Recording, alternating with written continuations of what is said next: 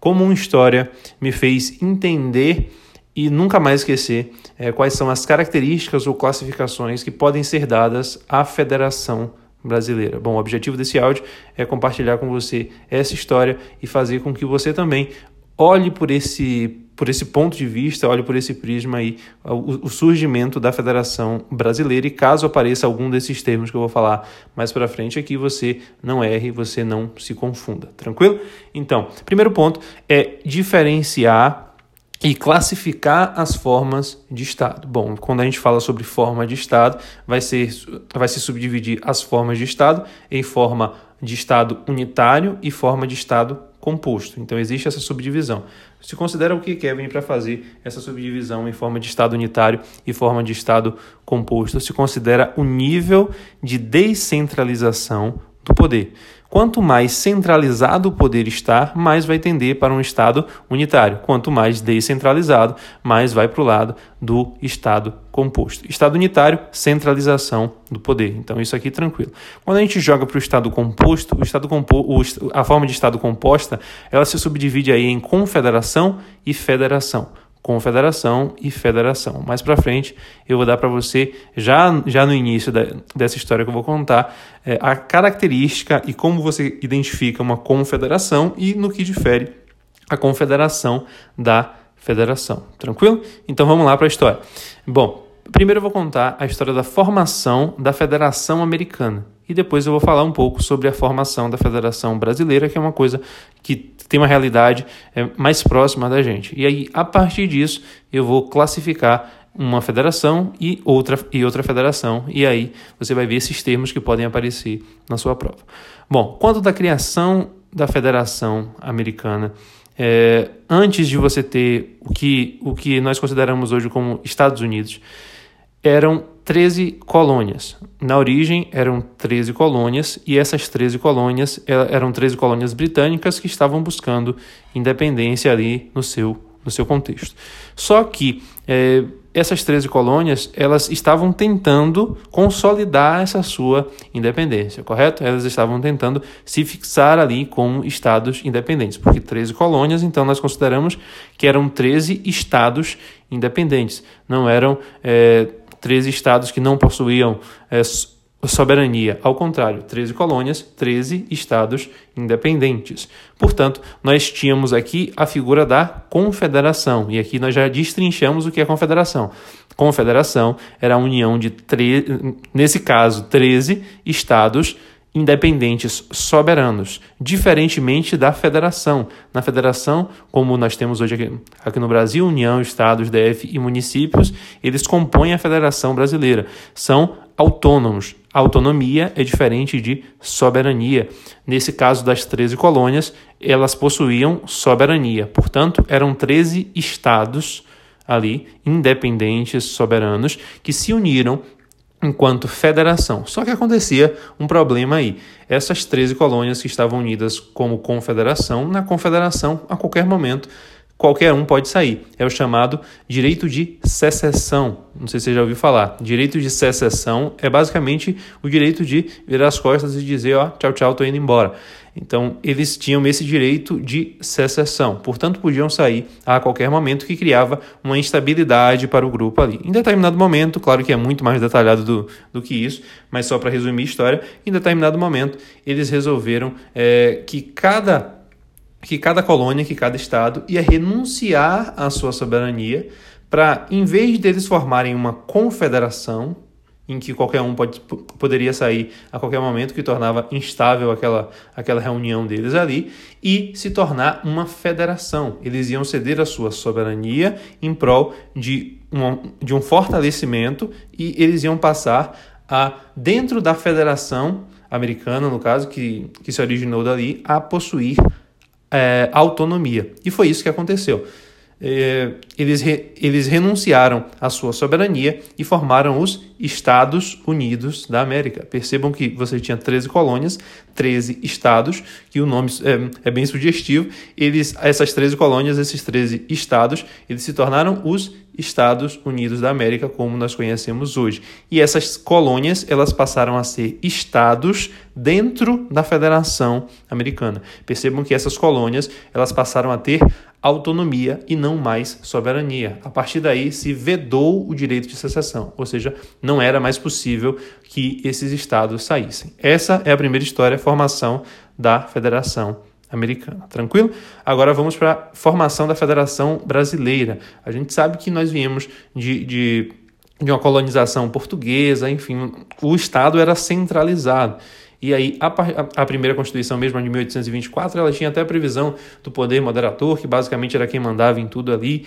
Enfim, você tinha um Estado centralizado, o poder era centralizado. Tínhamos um Estado unitário. Então, a partir desse Estado unitário, foi paulatinamente, com os acontecimentos, se foi surgindo e descentralizando a, a federação. Eh, a federação não, foi se descentralizando o poder e surgindo a partir de um Estado unitário foi surgindo a, a federação, como nós conhecemos hoje, nós temos o que?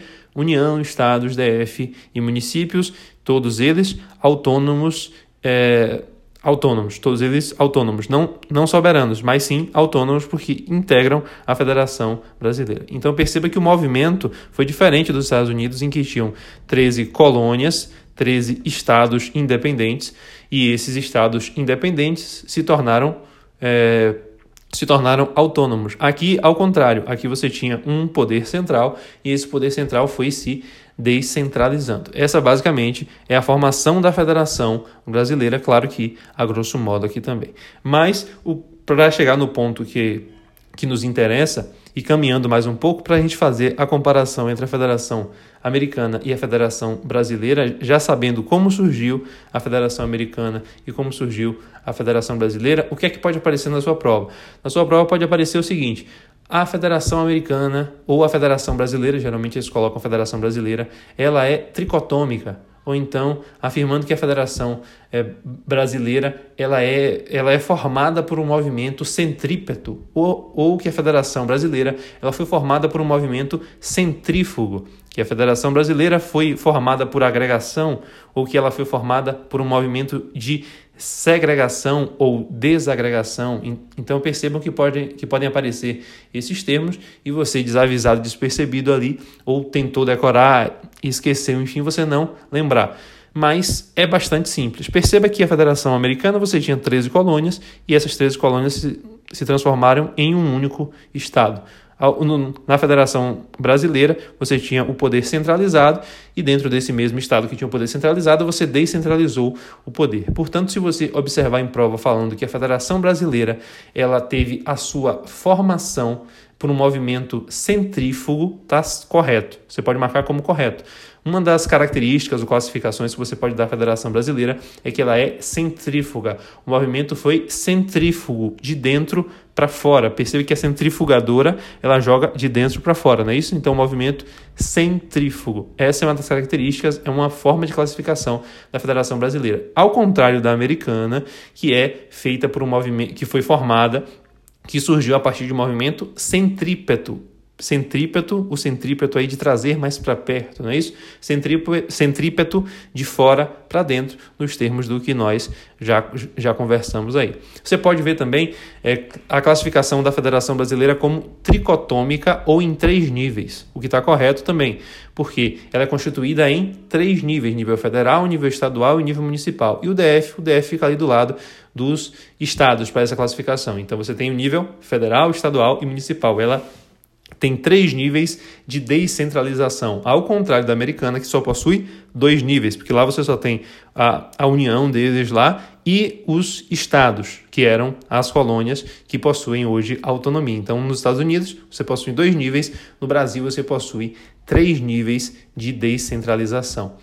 Nos a Federação Americana, outra classificação que você pode ver em prova, é, é, afirmando que a Federação Brasileira ela surgiu ou por desagregação ou por agregação. Aí você vai marcar que a Federação Brasileira surgiu por desagregação, ou então pode aparecer também como segregação. Por quê? Porque você, porque você teve um movimento, mais uma vez, que era centralizado, você tinha um poder centralizado e você descentralizou o poder. Então, movimento de desagregação. O Estado unitário ele resolveu se descentralizar politicamente, se distribuiu, digamos, o poder político de uma forma mais ampla. Ao contrário da Federação Americana, que você tem um movimento de agregação. Você tinha 13 colônias e essas 13 colônias passaram aí a se unir, integrar e compor uma federação, uma federação. Tranquilo? Então, basicamente, essas seriam as características, as possibilidades de classificação aí tanto da Federação Brasileira como da Federação Americana, e a partir da, dessa história que eu consegui entender, que eu consegui internalizar as diferenças entre a Federação Brasileira, a Federação Americana, e já dentro desse contexto eu já consegui pegar também, é, eu, eu já consegui, digo, há algum tempo atrás, quando eu, quando eu comecei a estudar sobre isso, eu consegui pegar a questão da, do direito de secessão, o que seria, que no Brasil Outra, outra questão de prova que você pode ver é que é vedado o direito de secessão no Brasil. Correto. Por quê? Porque um Estado ele não pode simplesmente dizer vou sair da federação, eu vou me tornar independente. No Brasil não pode, é vedado o direito de, de secessão. Um município quer dizer, não, eu vou ser independente agora, não pertenço mais ao Brasil. Também não pode. Então, a partir disso, eu já vi a diferença, a, a já identifiquei o conceito de secessão, o conceito de confederação, de federação e aí essas classificações da Federação Brasileira, que mais uma vez ela vai ser classificada em, centri, é, em centrífuga, porque o movimento é centrífugo de dentro para fora, é, é, uma, é uma federação formada por um movimento de, de desagregação e, além disso, ela é composta aí em três níveis de descentralização. Tranquilo? Espero que essa história tenha, tenha ajudado vocês e que vocês tenham compreendido mais um pouco aí a respeito da classificação da Federação Brasileira. Um abraço.